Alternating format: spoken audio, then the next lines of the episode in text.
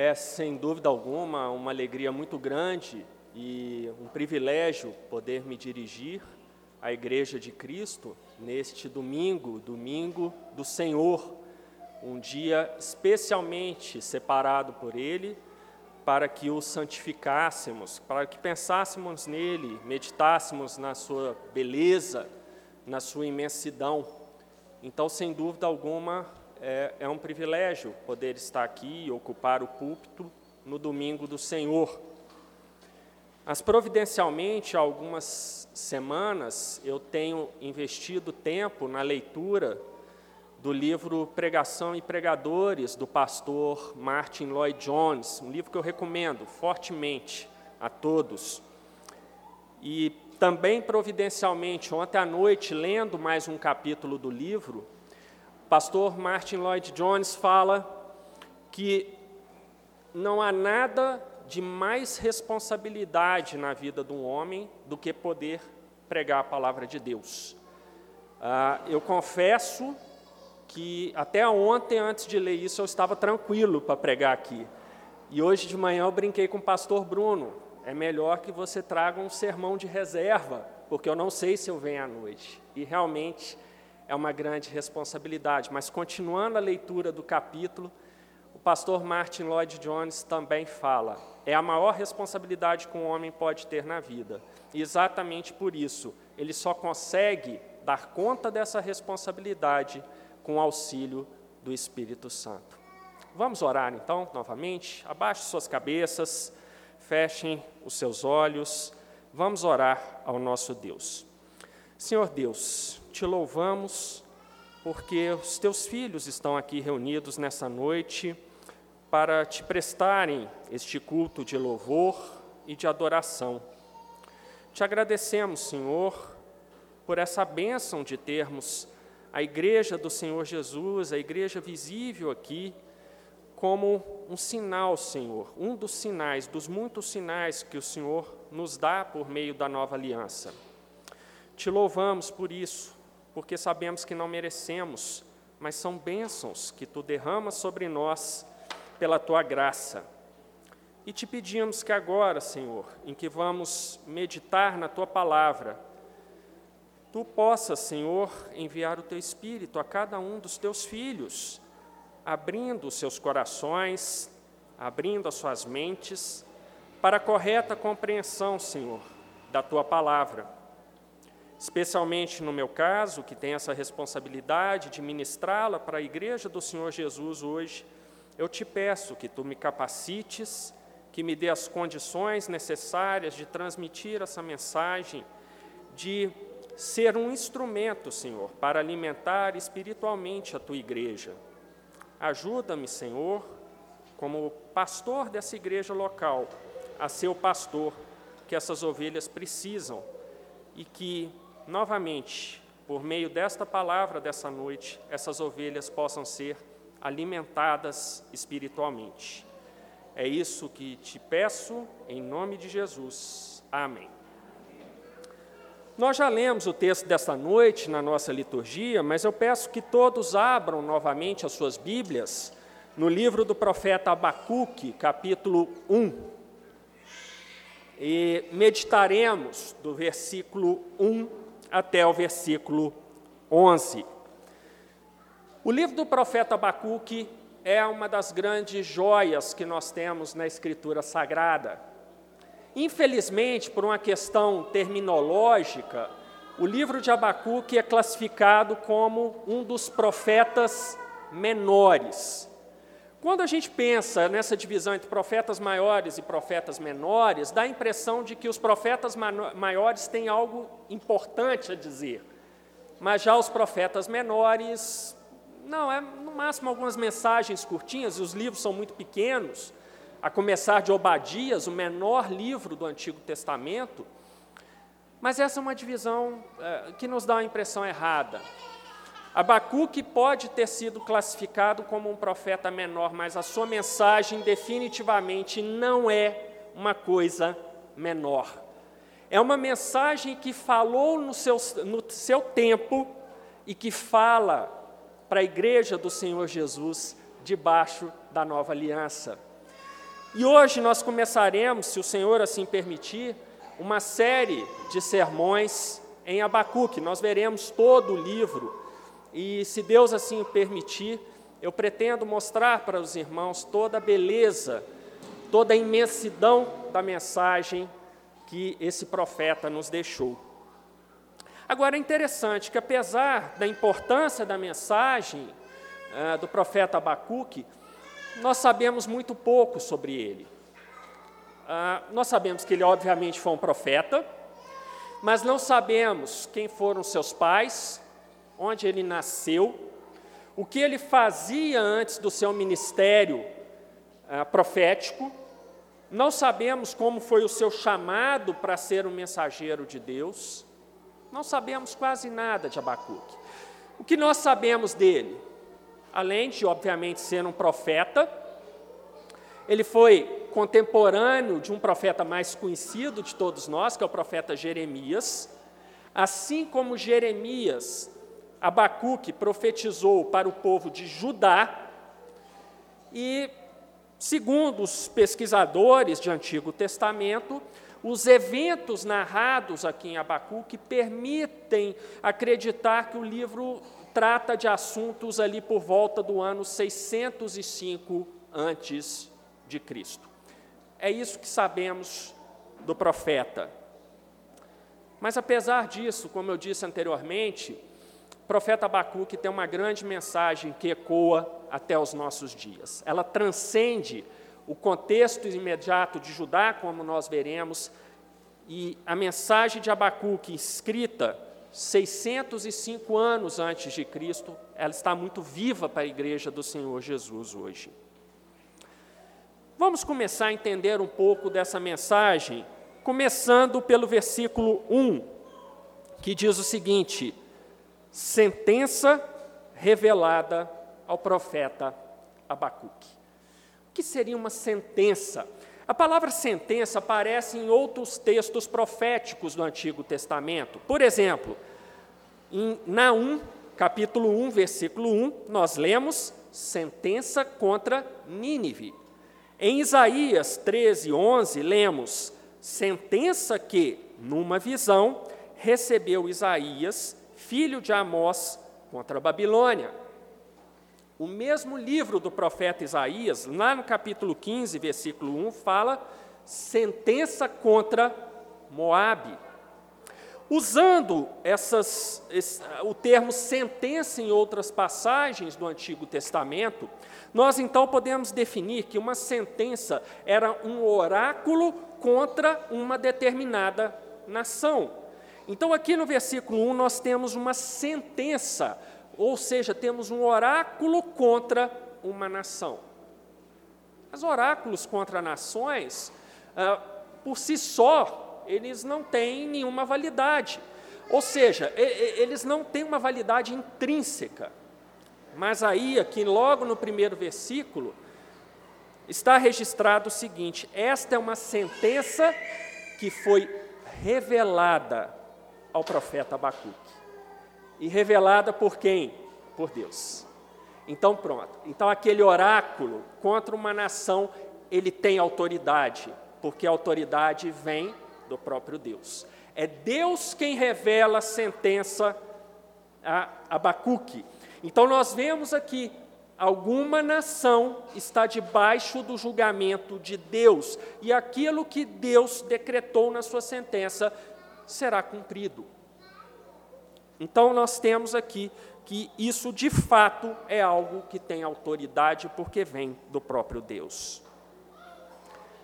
E aí vamos para o versículo 2, que diz o seguinte: Até quando, Senhor, clamarei eu e tu não me escutarás? Gritar-te-ei violência e não salvarás. Olha, eu já tive o privilégio de assistir sermões nesse texto de Abacuque, já assisti vídeos com pregações nesse texto de Abacuque. Durante o tempo de preparação desse sermão, li muito, muita coisa sobre Abacuque, das mais diversas fontes. E uma coisa que me saltou aos olhos é que quando chega nessa passagem as pessoas ficam preocupadas. Por quê? Porque Abacuque, sendo um profeta de Deus, seja, sendo um mensageiro de Deus, ele se volta a Deus e faz um questionamento: Até quando, Senhor, clamarei eu e tu não me escutarás? Gritar-te-ei violência e não salvarás. Por que essa passagem incomoda tanto? Porque na mente de muitas pessoas, como um profeta, como um crente, pode se virar para Deus e fazer esses questionamentos. Se pararmos para olhar, aqui o que vemos é o profeta dizendo: Deus, até quando a iniquidade vai continuar proliferando? O Senhor não vai fazer nada. O Senhor está quieto, o Senhor não faz nada. Por que o Senhor permite isso e não age logo, não acaba com isso logo? Esse questionamento de Abacuque ecoa aos nossos dias. Ecoa. Quantas vezes nós não temos aquela vontade de nos dirigirmos a Deus e fazermos com Abacuque, Deus, até quando? Até quando o Senhor vai ficar sem fazer nada? Porque é isso que Abacuque fala. E por causa disso, essa passagem incomoda profundamente as pessoas, elas falam, não, não é bem isso. E, e, e olha, eu, eu vi algumas tentativas de interpretação para talvez até desidratar o significado aqui desse versículo, para que no final, assim, não, Abacuque na verdade não questionou Deus, é, não foi bem isso, foi outra coisa, a interpretação está errada. Mas quando a gente começa a querer dar muitas explicações sobre um texto que aparentemente é muito claro, talvez isso ocorra porque nós estamos fazendo a pergunta errada. Ou, se não for completamente errada, talvez nós estejamos fazendo uma pergunta que não é tão boa assim. Nós poderíamos fazer uma pergunta melhor aqui, que nos ajudaria mais. Vejam, se eu tento explicar que Abacuque, na verdade, não questionou Deus, é porque eu estou fazendo uma pergunta do tipo: Abacuque, afinal de contas, questionou Deus ou não questionou? E a resposta, inevitavelmente, vai ser: não, não questionou, sim, questionou. Mas aonde essa resposta nos leva? Aonde essa resposta nos põe em condições de entendermos o resto do texto, a mensagem do texto que está aqui em Abacuque?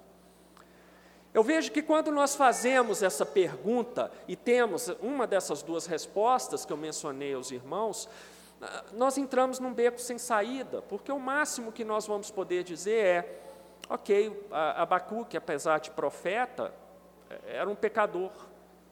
Né, ele ah, questionou Deus sobre uma suposta ausência da ação de Deus. E talvez ele tenha duvidado do poder de Deus, então Abacuque pecou, e a gente não vai para lugar nenhum. Mas a gente pode fazer uma coisa melhor nós podemos fazer uma pergunta melhor, cuja resposta nos vai levar a algum lugar. Ao invés de perguntarmos se Abacuque questionou Deus, que tal perguntarmos por que Abacuque questiona Deus? Aí nós começamos a ter possibilidades de resposta que vão se harmonizar com o restante do texto. E quando nós fazemos essa pergunta de por que Abacuque agiu dessa maneira, nós vamos ter que pensar primeiro quem era Abacuque, quem era o profeta, ou de um modo mais geral, quem eram os profetas de Deus. Esses profetas tinham origens as mais diversas possíveis. Nós tínhamos desde homens muito simples, como o profeta Elias, até homens de alta cultura, como Ezequiel, Daniel. Nós tínhamos ah, profetas que eram pequenos produtores rurais, profetas que, cuja origem nós não sabíamos direito, profetas que profetizaram para o reino do norte Israel, outros para o reino do sul Judá, outros para os gentios, como foi o caso de Daniel, que profetizou na Babilônia. Os profetas tinham várias origens, várias, vários ofícios pregressos ao seu ministério profético, mas há um ponto em que os profetas tinham em comum. havia algo que eles compartilhavam. Eles eram homens e mulheres extremamente piedosos, homens e mulheres escolhidos por Deus para serem os seus mensageiros na terra. E ao serem escolhidos por Deus para esse ofício profético, Deus os capacitava de tal forma que eles se tornavam pessoas que viam a realidade com os olhos de Deus. Na verdade, os profetas colocaram em prática aquilo que séculos mais tarde o Senhor Jesus vai definir lá em Mateus 22, 36, como o primeiro e grande mandamento. Nessa passagem, o Senhor Jesus diz o seguinte: Amarás o Senhor teu Deus de todo o teu coração, de toda a tua alma e de todo o teu entendimento. Coração significava a essência da pessoa, é o ser da pessoa. Se o seu coração está direcionado para Deus, se a sua essência, se todo o seu ser está direcionado para Deus, então segue que a tua alma e o teu entendimento também estarão voltados para Deus. É você, na sua inteireza, se voltar a Deus. Esses eram os profetas, pessoas que amavam Deus de todo o, teu coração, de todo o seu coração, de toda a sua alma e de todo o seu entendimento. Abacuque era assim, ele amava a Deus dessa forma, então, por ele amar a Deus dessa forma, por ele ver o pecado ao seu redor se disseminando, Abacuque se indignava com aquele pecado. Ele olhava aquela situação com os olhos de Deus e sentia: não dá, não dá, isso é terrível, isso agride a santidade de Deus, isso é uma ofensa a Deus, a existência do pecado é uma ofensa a Deus. Então Abacuque sentia isso com toda a intensidade do seu ser. Essa é uma primeira, ah, uma primeira parte da resposta à nossa pergunta: por que Abacuque se comportou dessa forma? A segunda parte é mais interessante ainda, porque quando Abacuque se vira para Deus e faz o seu questionamento, ele diz: Deus, o Senhor não está fazendo nada. A iniquidade está prevalecendo aqui, nós vamos ver daqui a pouquinho sobre o que especificamente Abacuque falava, e o Senhor não faz nada. Aqui o que eu acho interessante é que a Escritura deixa clara a limitação do homem Abacuque. Esse profeta profundamente piedoso, que amava Deus de todo o seu coração, de toda a sua alma, de todo o seu entendimento, era um homem que, na sua limitação, não conseguia enxergar o mundo espiritual no qual Deus habita, o mundo transcendente no qual Deus habita, de onde Ele governa todo o universo. E esse não era um problema de Abacuque, não era um problema de fé, nenhum de nós tem acesso a isso, a não ser que Deus nos mostre o que acontece lá. Então, aqui Abacuque, na sua limitação humana, sem ver aquele mundo onde Deus está e sem poder enxergar como homem o que Deus estava fazendo, ele clama: Eu não vejo nada. Eu, como homem, a impressão que eu tenho é que Deus está lá nos altos céus sem agir, só olhando, só observando o que acontece aqui debaixo do sol, como diria o autor do Eclesiastes. E Deus não age. Eu gosto muito dessas passagens na Escritura, porque nós vemos que os escritores eh, bíblicos, inspirados pelo Espírito Santo, não hesitaram em mostrar as falhas de grandes homens de Deus, como o profeta Abacuque. Hoje de manhã, na escola bíblica dominical, o pastor Bruno nos deu uma lição maravilhosa sobre os pecados do rei Davi, o grande rei Davi. E aqui nós estamos vendo o profeta de Deus que amava Deus de todo o seu coração, por não enxergar a ação de Deus com seus olhos humanos, fala: Deus, por que o Senhor não faz nada? E aí então aquela pergunta, por que Abacuque fez esse questionamento? Ela, ela tem uma resposta mais interessante que nos vai levar a um ponto mais interessante ainda ao longo desse sermão. Abacuque, como homem piedoso, ele se angustiava pela presença do pecado. E porque ele era um servo de Deus, um mensageiro de Deus, que sabia que Deus é o Deus Todo-Poderoso, que governa todas as coisas, que existe. Abacuque não era como o homem moderno, que diante dessa situação sairia dizendo: não há Deus. Não há Deus, Deus não existe. Se o mal existe, então Deus não existe. Ou, se Deus existe, ele é um Deus fraco, que não acaba com o mal. É, é isso que a gente vê hoje. Acho que nós vemos na televisão, nós vemos no meio político, nós vemos nas universidades, é essa visão. Não há Deus, porque o mal existe, então não há Deus.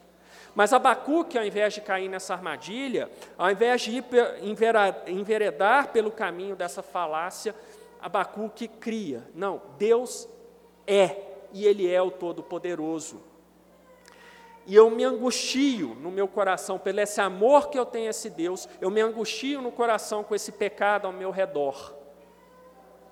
E aí Abacuque faz algo maravilhoso pra, pra, que nos serve de ensinamento até hoje. Ao invés de, como eu disse, sair pelas ruas dizendo que não há Deus, ah, eu era um profeta, mas eu descri em Deus agora. Agora eu fico com os, com os filósofos, eu fico com Spinoza, eu fico com Sartre eu fico com Heidegger, eu fico com os filósofos seculares, com os cientistas, porque eu não creio mais em Deus. Ao invés de Abacuque fazer isso, trilhar esse caminho fácil, Abacuque fala: Eu estou angustiado, eu amo a Deus, eu sou um profeta de Deus, e só há um ser em todo o universo que pode me dar paz no coração frente à minha angústia. E esse ser é o próprio Deus. Abacuque, então, faz algo que torna o seu livro único no Antigo Testamento, na literatura profética do Antigo Testamento. Os livros do Antigo Testamento mostram Deus entregando a sua mensagem aos profetas e os profetas entregando a mensagem ao povo. Abacuque aqui faz o caminho inverso. É como se Abacuque fosse o porta-voz não apenas do que ele cria, mas também de todos aqueles crentes que estavam ali angustiados por verem o pecado se alastrando naquele tempo. E Abacuque assume o, porta, o papel de porta-voz desse povo e dirige a sua angústia a Deus. Abacuque fala aquilo que nós vemos lá no Salmo 142 quando o salmista diz: Com a minha voz clamo ao Senhor, com a minha voz ao Senhor suplico.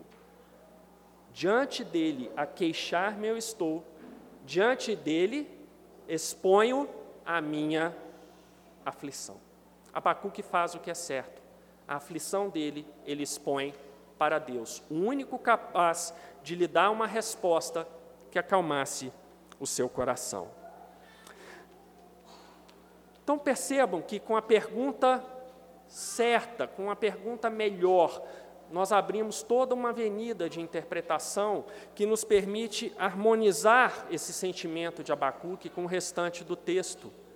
E não simplesmente chegar à conclusão de que, sim, Abacuque se queixou. Isso é claro no texto, ele se queixou.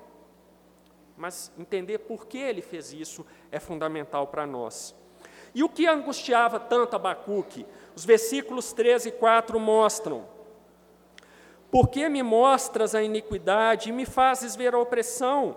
Pois a destruição e a violência estão diante de mim, há contendas e o litígio se suscita. Por esta causa a lei se afrouxa e a justiça nunca se manifesta, porque o perverso cerca o justo e a justiça é torcida.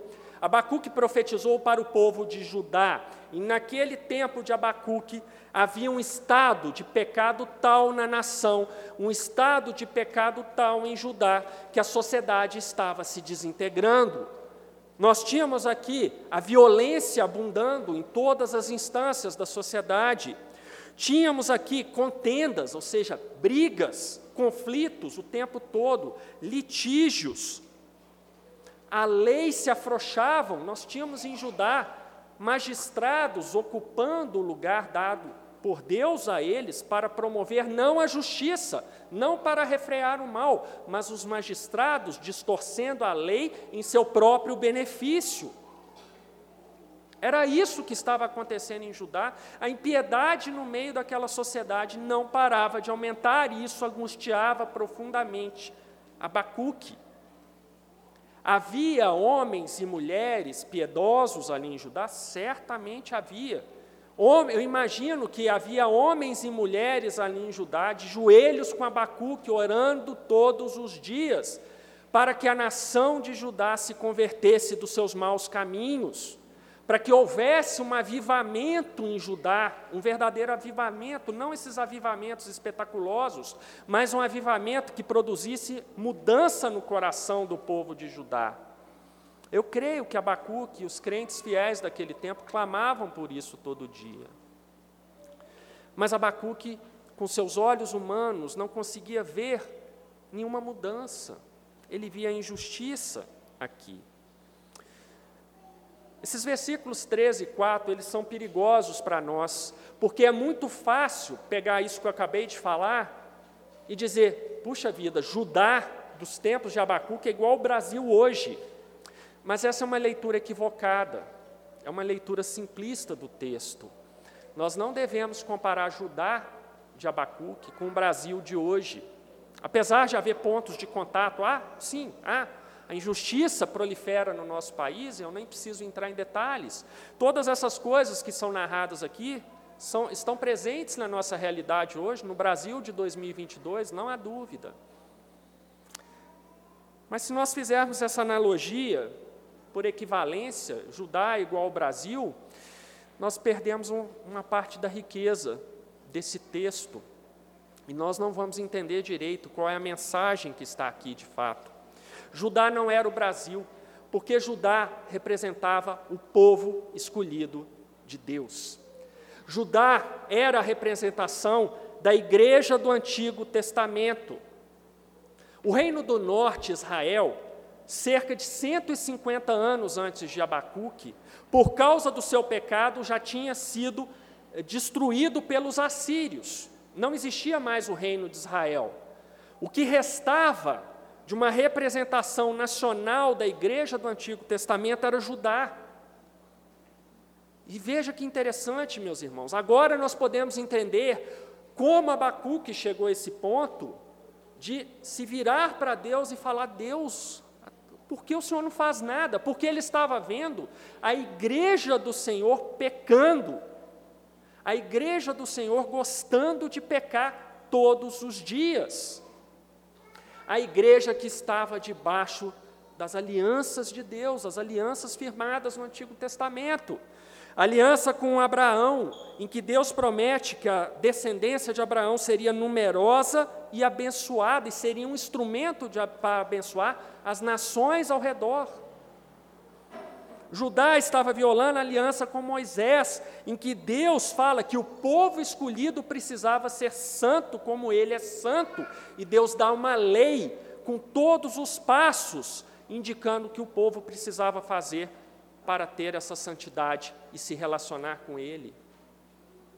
O povo de Judá estava violando a aliança com Davi, em que Deus prometeu que os descendentes fiéis de Davi seriam abençoados e que Israel sempre seria governado por um descendente de Davi. O cetro jamais se apartaria de Judá. E nos tempos de Abacuque, o povo de Judá estava pegando essa promessa da aliança com Davi e estava dizendo: podemos pecar à vontade, podemos fazer o que quiser, porque, ao contrário do que aconteceu com Israel, que foi destruído pela Síria, nós, Judá, jamais seremos destruídos, porque, afinal de contas, o cetro jamais se apartará de Judá. Meus irmãos, que pecado que aquela igreja estava cometendo. Estava distorcendo a aliança de Deus, uma aliança dada para abençoar o seu povo, e o pecado daquele povo era tão grande que os termos da aliança estavam, estavam sendo usados, usados para justificar o seu pecado. Isso atormentava Abacuque, e por isso ele dirige o seu clamor a Deus. Essa era a causa de Abacuque, era isso que ele apresentou a Deus. Deus, por que o Senhor não faz nada?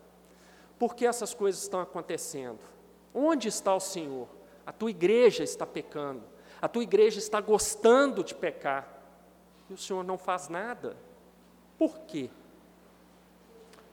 E aí começa a resposta de Deus a Abacuque. E nesse ponto, eu acho que muitas pessoas, quando estudam esse texto, ficam muito preocupadas com o questionamento de Abacuque a Deus. Mas o versículo central dessa passagem, dos versículos 1 a 11, não é a queixa de Abacuque, é exatamente agora, versículo 5. Para mim, aqui está o cerne do texto. Vede entre as nações, olhai, maravilhai-vos e desvanecei, porque realizo em vossos dias obra tal que vós não crereis quando vos for contada. Deus aqui se apresenta então para Abacuque. Deus aqui se mostra para o seu profeta, mostrando quem ele é e quem ele faz. Ele mostra que ele é o soberano absoluto da nação, das, sobre a criação. Ele diz para Abacuque: olhe para as nações ao seu redor, veja o que está acontecendo. Tudo isso aqui que está acontecendo sou eu que faço. Eu não estou parado aqui no céu, olhando as coisas acontecerem. Há teologias contemporâneas que falam isso, que Deus fica lá nos altos céus e que a criação se autogoverna. Eu tenho abordado isso nas lições da escola bíblica dominical aqui na igreja. Deus responde a Abacuque: Olha, Abacuque, olha ao seu redor, olha tudo que eu estou fazendo ao seu redor.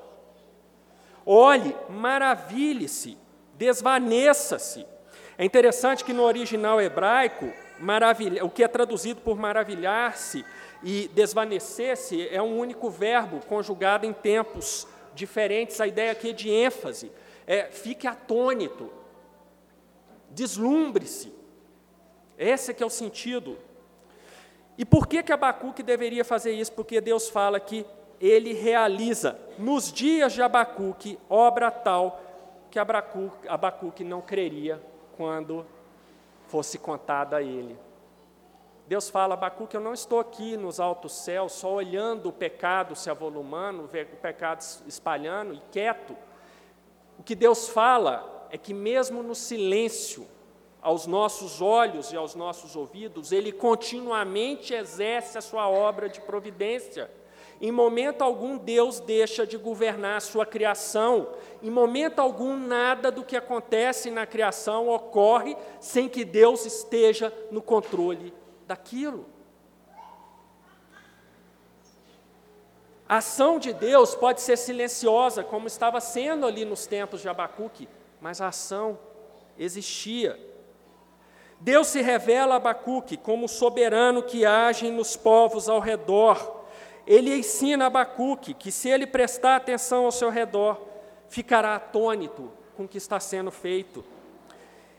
Ele realiza nos dias de Abacuque, ou seja, Abacuque poderia saber que Deus estava ali operando, Deus não estava ali quieto, não estava ali inerte, estava ali operando. E aí, Deus poderia ter parado nesse ponto e Abacuque falado, graças a Deus, então Deus opera, Deus age, que bom. Mas não satisfeito, Deus mostra, resolve revelar a Abacuque o que ia acontecer. Deus resolve revelar a Abacuque a obra que ele ia fazer no tempo de Abacuque. E aí Deus fala, quando a gente pegar lá dos versículo, do versículo 6 ao versículo 11, Pois eis que suscita os caldeus, nação amarga e impetuosa, que marcham pela largura da terra, para apoderar-se de moradas que não são suas, elas são pavoro... eles são pavorosos e terríveis, e criam eles mesmos o seu direito e a sua dignidade. Os seus cavalos são mais ligeiros do que os leopardos, mais ferozes do que os lobos ao anoitecer. São os seus cavaleiros que se espalham por toda parte. Sim, os seus cavaleiros chegam de longe, voam como águia que se precipita a devorar. Eles todos vêm para fazer violência.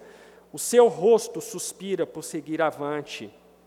Eles reúnem os cativos como areia, eles escarnecem dos reis, os príncipes são objetos do seu riso, riem-se de todas as fortalezas, porque, amontoando terra, as tomam. Então, passam como passa o vento e seguem. Fazem-se culpados estes, cujo poder é o seu Deus. Deus resolve revelar para Abacuque aquilo que estava oculto para os seus olhos humanos. Deus estava levantando uma nova potência econômica e militar, que seria a potência que Deus usaria como instrumento para castigar Judá pelo seu pecado, para castigar Judá pela violação dos termos das alianças, da aliança com Abraão, com Moisés, com Davi, para punir Judá por dar as costas a Deus. O padrão de conduta de Deus sempre foi muito claro na Escritura: obedeça aos meus mandamentos e vocês serão abençoados. Descumpram os meus mandamentos e vocês serão punidos. Não é diferente aqui. Não vou entrar em detalhes históricos de como a Babilônia é, se tornou a potência, mas Deus já estava preparando, mesmo antes desse tempo aqui, a Babilônia para ser este instrumento de castigo sobre Judá. E aí Abacuque tem uma visão do que Deus estava fazendo. Enquanto Abacuque achava que Deus estava quieto no seu lugar sem fazer nada, ele estava levantando um império para servir como a vara da disciplina sobre a sua igreja representada em Judá. No próximo sermão, nós veremos que Abacuque vai ficar definitivamente atônito com isso e vai dirigir um segundo questionamento a Deus. Mas isso é assunto para um outro momento. Quando Deus mostra isso para Abacuque, vejam que Deus narra quem são os babilônios. É como se ele dissesse: Abacuque, são os babilônios e não precisa me explicar quem eles são, porque eu conheço melhor do que você e eu te mostro, olha, são violentos, são ímpios, são ambiciosos, são orgulhosos, são arrogantes, eles são tudo isso, mas são eles que eu vou usar para castigar a minha igreja pelo descumprimento das cláusulas da aliança. Deus mostra a Abacuque que Ele é o Deus Todo-Poderoso, que Ele é o Deus que faz que Ele quer com a sua criação. Ele é o Deus que tem o poder de levantar uma nação ímpia e usar como seu instrumento de disciplina sobre o seu povo escolhido, porque esse povo insistia no pecado. E antes que alguém pense, puxa, mas Deus foi precipitado. Não, não. Profetas e mais profetas foram sendo mandados para o povo, tanto o povo de Israel como o povo de Judá. Profetas dizendo: Convertam-se dos seus maus caminhos, voltem-se para o Senhor e vocês serão abençoados. Persistam nesse caminho e vocês serão castigados. Os profetas falaram, falaram, falaram, e o povo continuava desobedecendo. Chega um momento que a ira de Deus se derrama e se derramou contra Judá. E se vocês estudarem história, ou se pegarem a própria Escritura, vocês verão que o castigo veio. Judá foi arrasada, a sua capital, Jerusalém, se transformou praticamente numa cidade fantasma. Não restou nada. E foram 70 anos de cativeiro na Babilônia, porque o povo escolhido insistiu no seu pecado. Esse texto tem algumas aplicações para a nossa vida. Primeira, Deus é soberano absoluto sobre todas as coisas, Ele age continuamente sobre, sobre Sua criação por meio da Sua onipresença. Nós já estudamos na escola bíblica dominical que essa onipresença significa que Deus está presente sustentando todas as coisas, e uma vez sustentando todas as coisas, Ele ou abençoa ou Ele pune. Uma segunda aplicação: Deus sabe todas as coisas em seus mínimos detalhes, nada está oculto a Ele. Ele jamais aprende, é a sua onisciência que nós também estudamos. Seus planos são sempre superiores ao nosso. Quem poderia imaginar, qual homem poderia imaginar que Deus levantaria uma nação ímpia para corrigir o seu povo, como ele levantou a Babilônia? Terceiro ponto. Deus pode fazer o que quiser com a sua criação, não há restrições ao seu poder, ele é onipotente. Ele levanta até mesmo nações ímpias para fazer a sua, a sua vontade. São três aplicações verdadeiras. Pelo que foi falado aqui, nós podemos concluir essas coisas. Graças a Deus por isso. Graças a Deus. Poderia terminar esse sermão aqui. E nós teríamos motivos para louvar a Deus por ser quem Ele é. Mas se eu terminasse o sermão com essas três aplicações, alguma coisa não teria ficado bem resolvida. Pensem comigo, vamos voltar lá para Judá. O fracasso de Judá em manter as alianças foi o mesmo fracasso dos seus irmãos de Israel quase 150 anos antes, que foi o mesmo fracasso de todos os homens e mulheres que são mostrado na, mostrados na Escritura. Noé fracassou, Abraão fracassou, Moisés fracassou, Davi fracassou em manter integralmente tudo que Deus esperava, tudo que Deus estabelecia para uma vida perfeitamente santa, um relacionamento perfeitamente santo com Ele. Vamos para o Novo Testamento. Paulo fracassou, Timóteo fracassou, Pedro fracassou, Marcos fracassou, Mateus fracassou, todos fracassaram, todos fracassaram. Não houve nenhum, se há uma coisa que eu posso afirmar para vocês com toda a certeza, se nós pegarmos todos esses heróis da Bíblia que são mostrados aqui, nenhum deles foi capaz de manter integralmente tudo o que Deus esperava para um relacionamento perfeitamente santo com eles. Qual que é o problema disso? O problema disso é que se não há um homem sequer capaz de manter isso, esse homem já está debaixo da ira de Deus, porque não manter os termos de Deus para um relacionamento perfeitamente santo com Ele significa pecar contra Deus. E o pecado, ele tem um pagamento, que é a morte, é a separação de Deus. Se eu terminasse esse sermão com essas três primeiras aplicações, nós saberíamos do ser de Deus, da sua onipotência, da sua onisciência, da sua onipresença. Seria maravilhoso, é maravilhoso saber disso. Mas se eu parasse aqui, não restaria esperança para nós, porque eu diria para vocês, como igreja, nesse domingo, meus irmãos, Deus é onipotente, Deus é onisciente, Deus é onipresente, Deus faz o que Ele quer com a sua criação, mas nós estamos debaixo da ira dele. Então vamos terminar esse culto aqui nos abraçando e chorando uns com os outros, falando: estamos aqui, vamos aproveitar esse momento, mas quando a nossa hora chegar, nós estaremos enfrentando a ira de Deus to por toda a eternidade. Eu terminaria essa mensagem desse jeito. Mas eu acho que a gente não precisa terminar essa mensagem dessa maneira.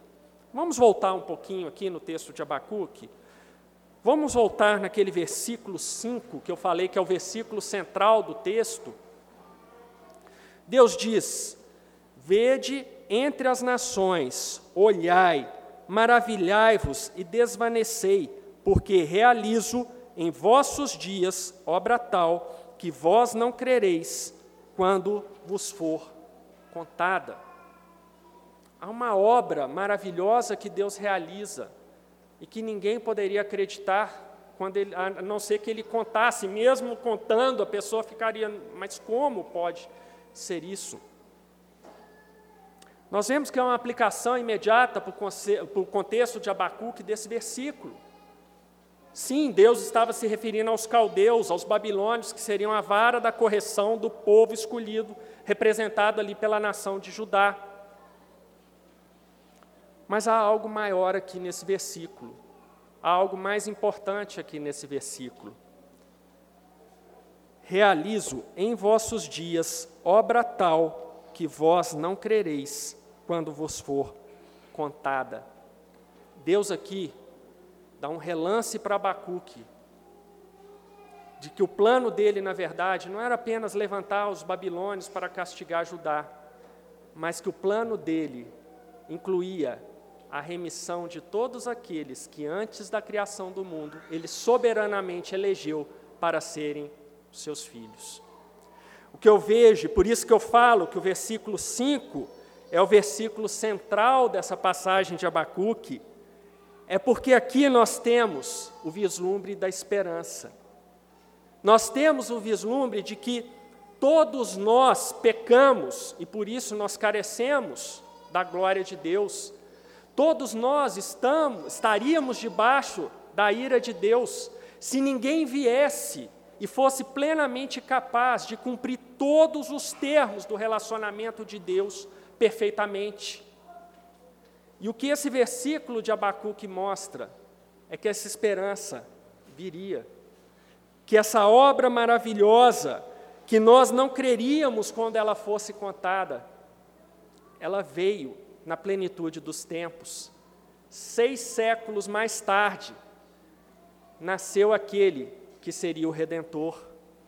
Seis séculos mais tarde, o Filho de Deus, o Verbo, se fez carne, habitou entre nós, cheio de graça e de verdade, permitindo que nós víssemos a Sua glória como a glória do Pai. O Senhor Jesus veio, o Senhor Jesus é a obra maravilhosa que Deus realiza e que, se ele contasse, Abacuque simplesmente não acreditaria. O próprio Deus se fez carne, o próprio Deus esteve entre nós e assumiu todas as nossas iniquidades, assumiu todas as nossas falhas em cumprirmos os termos de Deus para um relacionamento perfeitamente santo com Ele. O Senhor Jesus veio e assumiu a nossa culpa, ele tomou sobre si as nossas iniquidades, como o profeta Isaías fala lá no capítulo 53.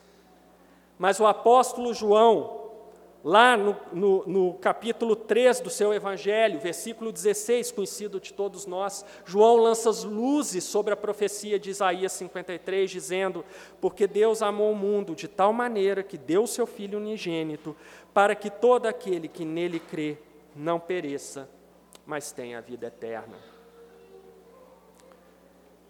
Vede entre as nações, olhai, maravilhai-vos e desvanecei, porque realizo em vossos dias obra tal, que vós não crereis quando vos for contada. A obra tal era a redenção por meio do Senhor Jesus. Deus hoje olha para cada um dos seus eleitos e ele vê a dívida dele está paga pelo Senhor Jesus. Presbítero César sempre ora, dizendo que nós somos salvos pelos méritos do Senhor Jesus. O que significam os méritos do Senhor Jesus? É isso.